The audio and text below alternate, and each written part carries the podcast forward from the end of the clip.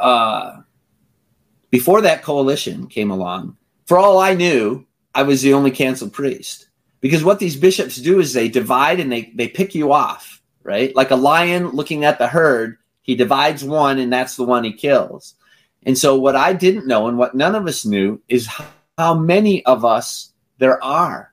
Because when the bishop cancels you, like mine wasn't so bad, uh, canceling is bad enough, right? Well, anyway, uh, with this coalition comes along, all of a sudden we discover that there's way over a thousand, maybe as many as two thousand canceled priests in in Rockford, Illinois. There's a dozen. There's more than a dozen in that one diocese. There's like 189 dioceses in the United States. That's just one, and there's over a dozen in that one alone.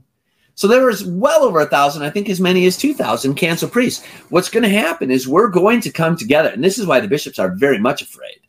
They're losing a little sleep over this. Because when we come together as one voice, we are going to expose them to the light of truth and for the the godless, murderous vipers that they are.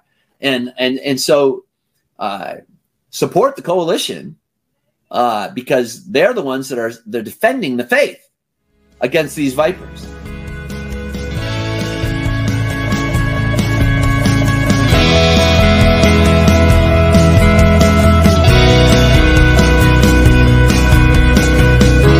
Welcome to the show. This is uh, your brother and host, uh, your brother in Christ and host, Louis Roman.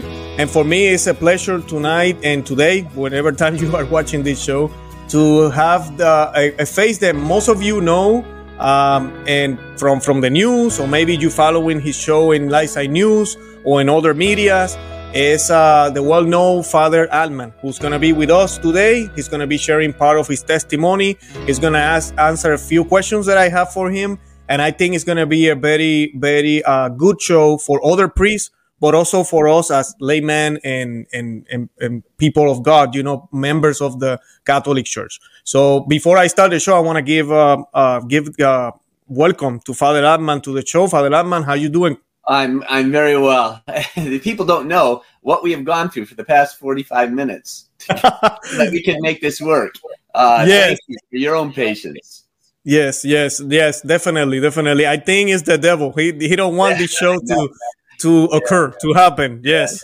Yeah, so before we start, we always start with a prayer. So I will like, uh, I, w- I want to ask Father Altman to lead us in prayer. Well, let us begin in the name of the Father and of the Son and of the Holy Spirit. Amen.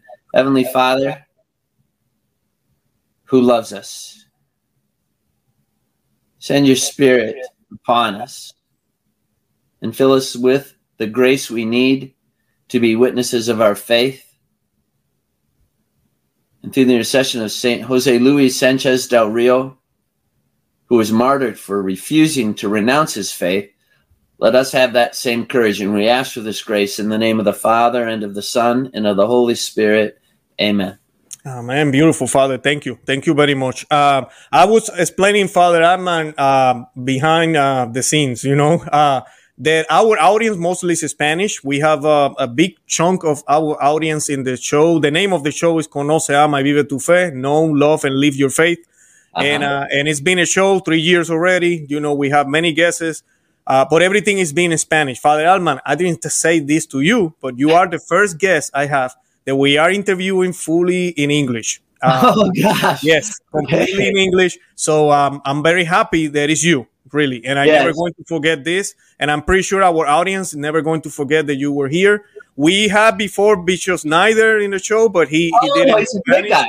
Yes, uh, we we had other other bishops that they can speak Spanish, you know. So uh, yes. but they can speak English as well. Um, sure. So uh, we we you are the first of I know many people that we're gonna have also of the language uh, of the English language that I sure. know are very helpful to the cause to what we're doing. We are in a big fight right now, yeah. inside the church and outside the church, and I yes. think uh, a lot of us, even people from out, outside of the United States, know your story. And if they don't know you, they will know you tonight or today and um, they will they will know a little bit about you and what you do and how you do it and why you do it. So okay. I would like to start first, you know, to give you a couple minutes and tell us who who is Father yes. Altman. Yes. Well, I uh, I was raised uh, by my parents uh, to be Catholic, and I don't know any other way to be. There was never a time when uh, I was away from the church. What do you call that? Like, well, have have wandered. Uh, so many people I know, including priests and seminarians, have said, well, they were away from the church for a while, but there was never a time in my life when uh, faith wasn't central to it. Um, I had hoped to get married and have 13 children and raise them in the faith. Hmm. Uh, that would have been a great joy for me. And uh, what I, God knows us better than we know ourselves. And so he knew in the end that this was how I could best serve him. And, and now I have children everywhere. And in fact, wherever I go, because I tend to like people ask me to come speak at their places, uh, I get to hold babies. And just this past weekend in Indianapolis, I got to hold a couple babies. Uh, so, so I have children everywhere, and that is how I feel fulfill my calling as a man, as a father, uh, my paternity uh, through spreading the gospel. Uh, it, and and but I, I, will say this: I was really kind of a shy kid, and uh, so I started out. God took me through a few career paths in order to get to where I am now. And and so I was I learned all about finance and and uh, accounting when I got an MBA, and then I learned all about the law uh, when I got the law degree. And then then as a lawyer, you have to practice speaking in front of people. Where, whereas before I was happy and content to just stay back in the office and not see anybody. So that whole practice that God brought me through, uh, being a lawyer, uh, gave me the a skill, I guess, to speak in front of people and also to make logical arguments, which then just lend themselves to spreading the gospel. Uh, when you know the truth, you try to proclaim the truth and explain it to people everywhere. And that's how this whole thing started, I guess, is because, you know, during the COVID lockdown, we couldn't have people in the church. And so what I was doing was was live streaming it so that people could go to mass uh, could, such as it was, could under, uh, hear daily sacred scripture and be taught about that sacred scripture. And then we were we were allowed in the diocese of La Crosse, unlike virtually every other diocese in the United States, except maybe Tyler, Texas. We were allowed to have nine people in the church, but I was one of the nine, so really eight. And and then so what I would do is people would be lined up outside the church and in their cars and they'd be watching the holy sacrifice of the mass in their cars and then i would let them in only eight at a time i wasn't going to violate the rules eight in the back door they'd come up and receive holy communion kneeling and on the tongue and then they would go out the side door and then i would let in another eight people and and sometimes there'd be as many as 40 people coming in or more uh, to receive holy communion the bread of life because as jesus said you, you have you have to eat my body, drink my blood, or you do not have life within you. So that, that's how it all happened. How anybody knows my name beyond my simple parish, uh, which was a which is a truly glorious and faithful parish in La Crosse. Uh, but that's how it all started, and then the rest is history. That somehow I, I guess I I said a few things that uh, it, it made some bishops mad, but that's their fault.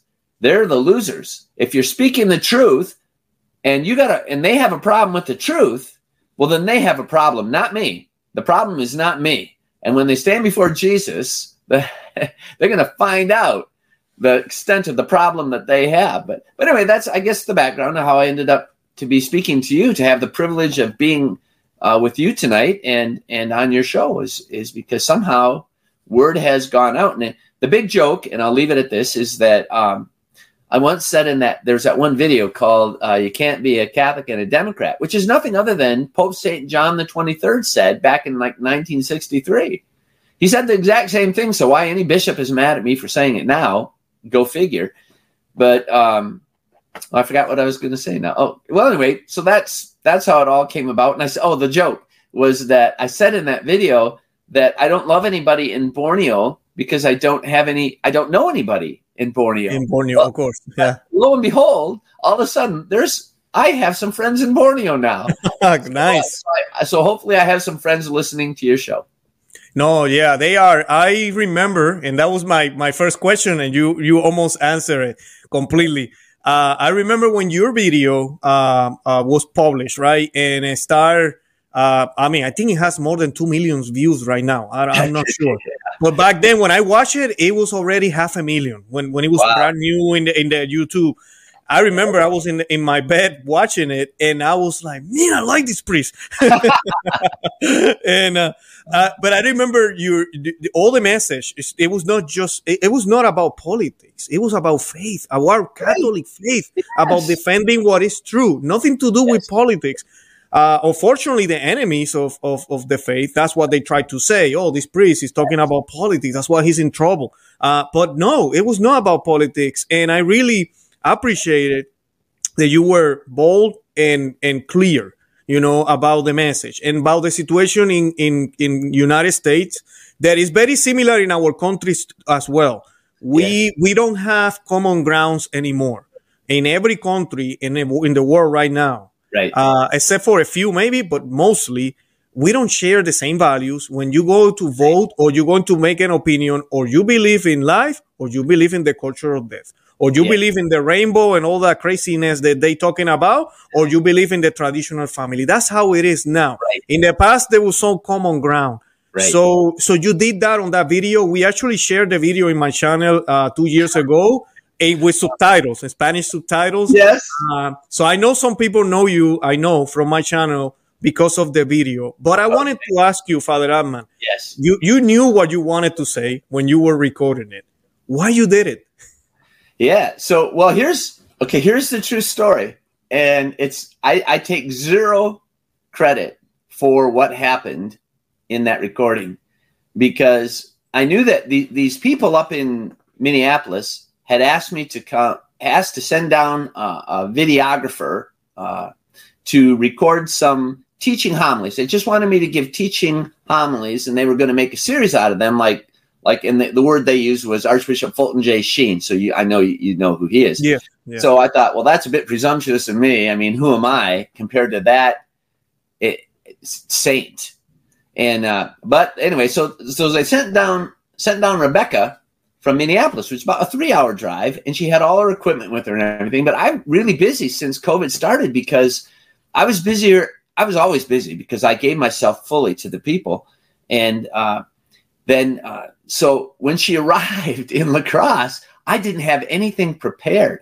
And here I thought, oh my goodness, I better write something quickly because she's come all this way and is expecting to record some things. So I did two homilies, two teaching meditations very quickly.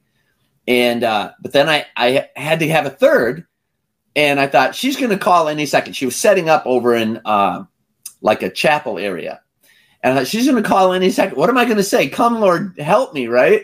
So, so all of a sudden, that whole thing poured out onto the page, and I then I no sooner finished it, and she called and said, "Come on over, we're going to do the recording." So, so I went over and I recorded the other two first because I thought those are better, right? So I recorded those, and then she said, "So then we and then we recorded that third one, which is the one called "You Can't Be a Catholic and Democrat," and and we got done we finished the recording. And she says, I really like that one. I think that's the one I'm going to put out first. So this is about the middle of October 2020. And and I said, oh, well, okay, whatever. I didn't think one thing of it or, or another. And uh, so then I got a text roughly on Sunday, I think it was August 30th, was it said it's coming out. And and they gave me the link to to see it. I saw sight I had no idea what she was going to do. I had no idea that she was putting it to music or putting these images behind it. I knew none of this. Uh, and even even the cameras that she had, they were on little train tracks and they were going around recording and all. I had, so I had no idea what I was getting myself into. And and then so when I saw it on, I think it was on Alpha News, I was number forty one. I believe it was number forty one. So forty people saw it before me. but I thought to myself at the time, who are these forty people? And whoever is going to see this because I never knew anything about Alpha News. I just knew that they were part of this group of people up in Minneapolis, these these influential people that that wanted me to do this. I thought, well, okay, let's just do it. So I had no idea. Um, I zero. I had no idea what was going, what it was going to look like, what it was going to sound like, or how it would be received and and so I take zero credit for that video. I just happen to be the person speaking the words that Almighty God inspired. Um, the only thing that I would say is that I was not speaking anything uh, new because everything I talked about was what I had been already teaching for decades the truth of our faith. I started teaching uh, like CCD kids way back when I was in college, back in the in the late 1970s. So I've been teaching all along the truth of the faith.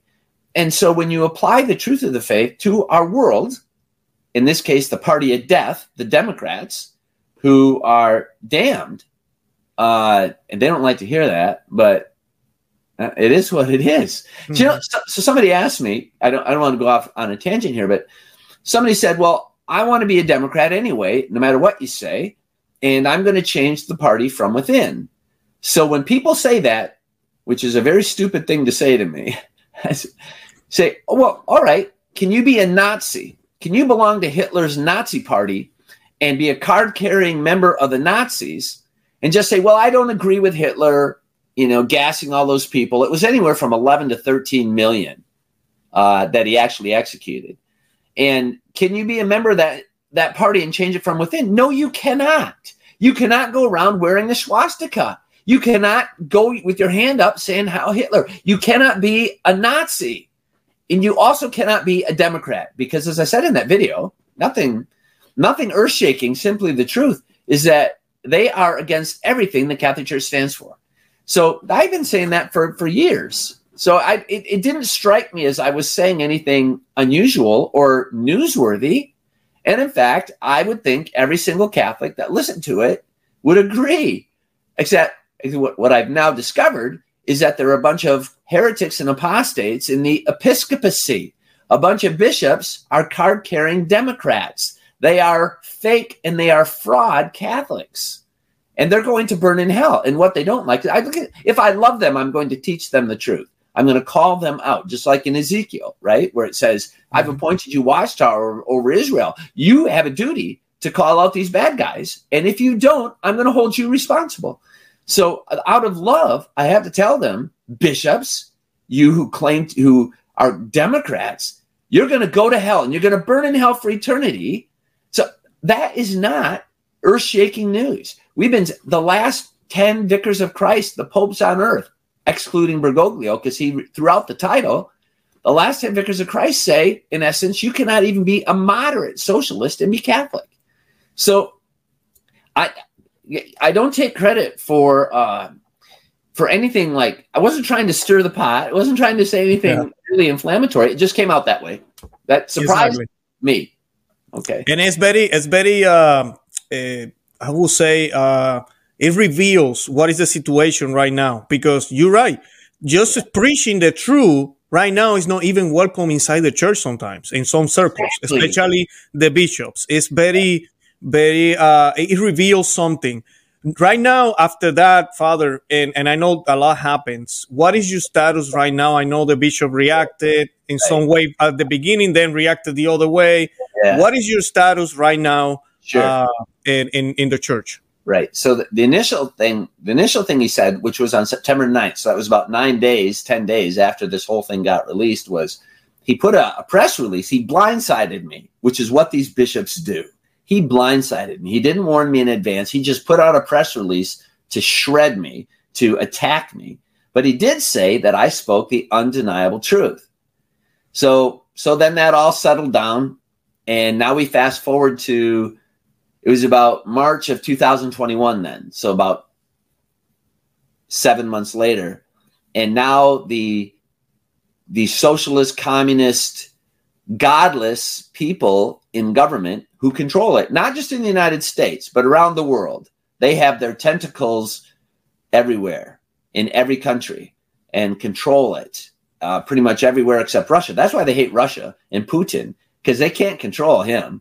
And uh, but but in our country they do, and that you know they put out this lie. I said your body is a temple of the Holy Spirit, and you do not experiment on your body. This, this is so satanic.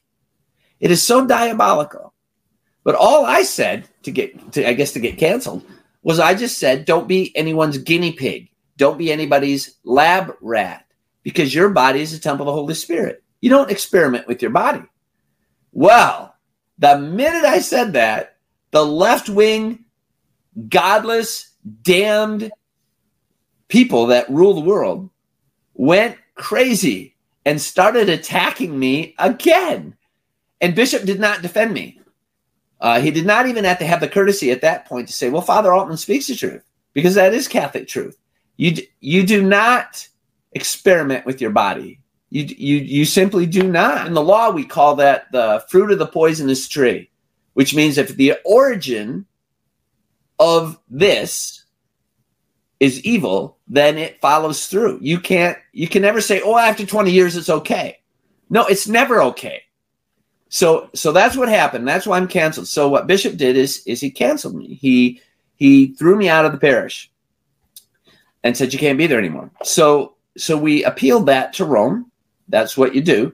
But since this all started about, I think it was 14 months ago now, it's cost me over $45,000 just for basic canon law fees. Because you have to you have to pay the people to defend you. And that's why they are that's why these vipers these monsters in their miters that's why they get away with murder. They get away with killing the priesthood. It is murder these monsters in miters are murdering the priesthood and the eternal souls of the people that these priests would be serving when they cancel them but they can get away with this murder which is what they're doing out and out murder they can get away with it because no priest can defend himself. The you have to be, start defending yourself within 10 days. And, and if you fail to meet that deadline, you're done. The, hmm. the, the, the, the canon law courts will not listen to you, even if you're right.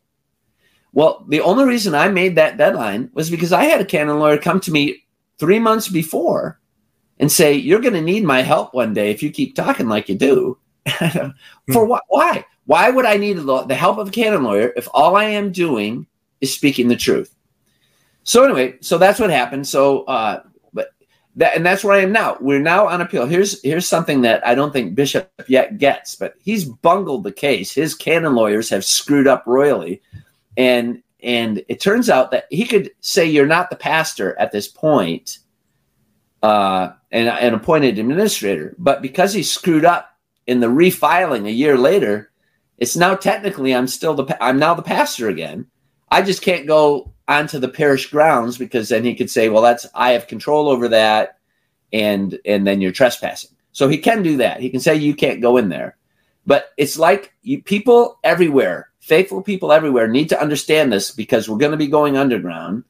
They need to understand that yeah, these monsters, these godless, damned, false, fraudulent leaders of the church they may control the buildings. They may do that. They may have the buildings. We have the faith. We have the truth of the faith. And so, and that truth can be sung from the rooftops. It can be down in the caves like it used to have to be. Uh, look at it, Mexico in the 1920s. How how the Cristeros had to go underground. They were shooting all the priests, right? They the Calles, the president of Mexico, locked all the churches, right? at gunpoint and he slaughtered, he executed priests and parishioners just because they were trying to be Catholic. And but look what look what the bishops in the United States and around the world did. They shut the churches without anybody firing a single bullet. Look how evil they are. And they have nobody has come forward that I know of around the world and apologized to the people for locking them out of their entitlement to go to the holy sacrifice of the Mass and receive the Holy Eucharist and receive uh, the sacrament of confession. I, I, if, if there is one, let me know. I'll shout his name from the rooftops. But nobody has apologized yet for locking us out. They are frauds, these people in miters, these monsters in miters. Anyway, so that's where it stands. We're still, we're 14 months into this. I'm still over on appeal in Rome. But honestly, I don't expect, I don't anticipate a positive decision out of Rome because they're all made up of the same people that Jorge Bergoglio has put in power, right? They hate me. I am told that two of the seven most powerful cardinals in the Catholic Church in Rome know me by name and despise me. Well, hmm. okay. I, they hated Jesus. Listen, I'm happy that they hate me. What did Jesus say? If the world persecuted me, if the world hated me, they're going to hate you too. So the fact that these monsters hate me, bring it on, monsters. I'm okay with that. It doesn't matter what they say about me. It really doesn't because I speak the undeniable truth. Not because I'm, people say, oh, you're courageous. They just said it again this past weekend. No, if, if I love you, I'm going to tell you the truth. If I, I want your soul to get to heaven. So I'm going to tell you the truth, how to get there. What is that narrow road we have to be on? So, uh, so I will continue to do that. And here's here's a, a scoop, right? This is something that nobody knows yet, except you're hearing it first on your show. Okay. That's, that's it. That's that I'm about to. Um, in fact, that's what I was going to do tonight, but I'm talking to you. Uh, I'm ordering a purpose-built building in which I'm going to ha- have my own chapel called Blood of Martyrs because that's my 501c3 uh, organization. The chapel is going to be called Blood of Martyrs, and I'm going to start celebrating the Latin Mass there. And I'm going to live stream it to my parents. Well, if anybody wants to listen in, I'm okay with that. I don't care if the bishops are okay with it or not. Uh, if if somebody, I'm not. It's like I never kicked anybody out of the church. How dare any bishop do so? If somebody wants to receive the sacraments, uh, they are entitled to that. So uh, when I live stream it, perhaps I'll be speaking to my parents because they're present. Uh, but if other people listen in, that's nice. it is.